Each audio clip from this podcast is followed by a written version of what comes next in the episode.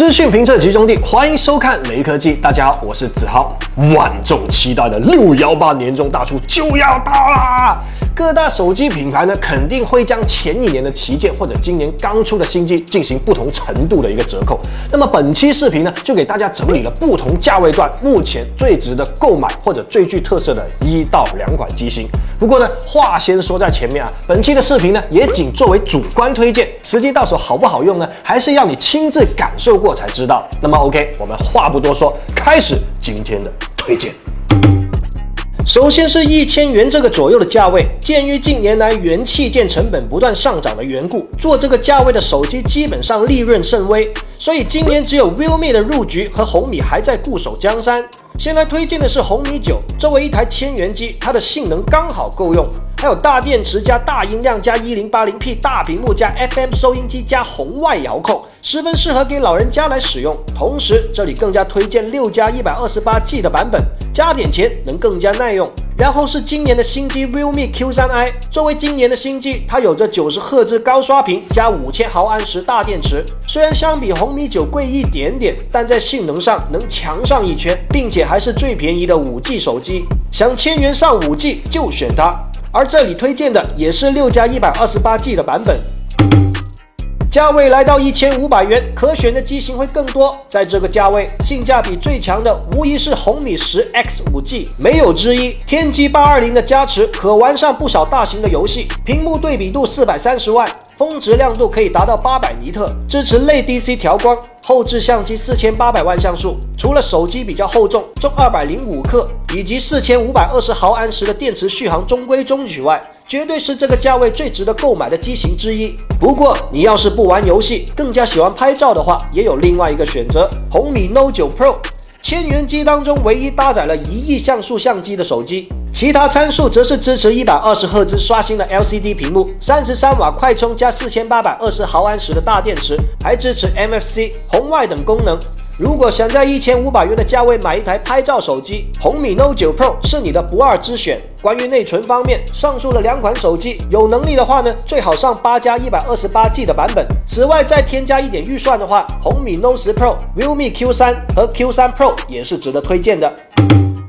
接下来就是今年国产厂商竞争最激烈的两千元档，在这个价位段里面，不乏 Realme GT、GT Neo、摩托罗拉 Edge 一加八这样在性能方面相当给力的机型。但在这里最推荐的是红米 K 四零，它有着今年表现最稳定的骁龙八七零处理器，再加上 UFS 三点一和 LPDDR 五的加持，在游戏和流畅度的体验上绝对算得上是一流。此外，一百二十赫兹刷新率的三星一四直屏，获得 DisplayMate 的 A 加认证，屏幕数值也。相当不错，虽然续航和拍照方面中规中矩，还没有极为先进的三点五毫米耳机口，但在两千元这个价位段，如果你是性能党，那它绝对是最值得推荐的手机。而假如你不喜欢 OLED 屏，这里也有两款 LCD 屏的手机推荐。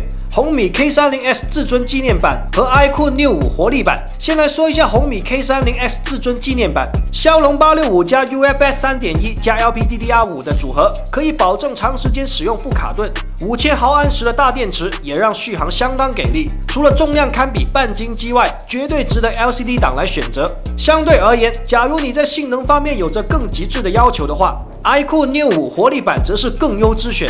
骁龙八七零加增强版 UFS 三点一加 LPDDR 五，相比前者强上一圈。不过这两台手机都有一个相对较弱的短板，拍照。为了解决这一痛点，这里就要引出两千五百元档以上的性价比神机，它就是 iQOO Neo 5。除了和前面提到的 K 四零和 Neo 5活力版同样使用骁龙八七零外，它在这两者的基础上，还有着四千八百万像素支持光学防抖的后置相机。这个相机和 S 六零是同款，也是这个价位唯一带有光学防抖的手机。而在续航方面，六十六瓦的极速闪充，半小时就能充满电。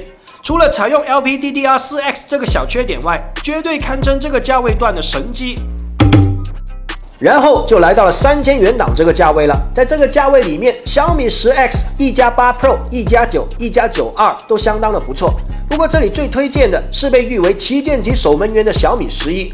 骁龙八八八加 UFS 三点一加 LPDDR 五的组合，优点不用再介绍了。一百二十赫兹的三星一四 OLED 屏，支持类 DC 调光，四千六百毫安时大电池加五十五瓦快充，拍照则是一亿像素带光学防抖的后置摄像头。无论是在哪个方面，它都是旗舰机的配置，堪称没有短板。所以在这个价位段，只推荐小米十一这一款机型。价格来到了四千元，选择又相当充裕了。这里基本是国产旗舰与苹果的 iPhone 十一之争。喜欢苹果，无脑选 iPhone 十一就对了。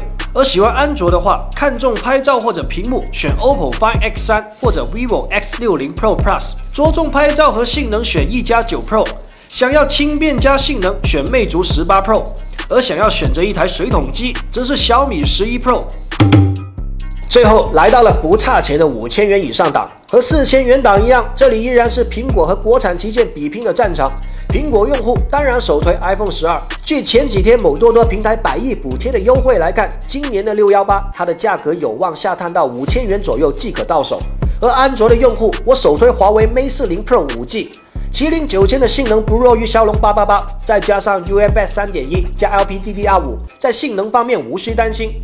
九十赫兹的高刷屏，支持类 DC 调光，四千四百毫安时的电池加六十六瓦快充，还支持五十瓦无线充电。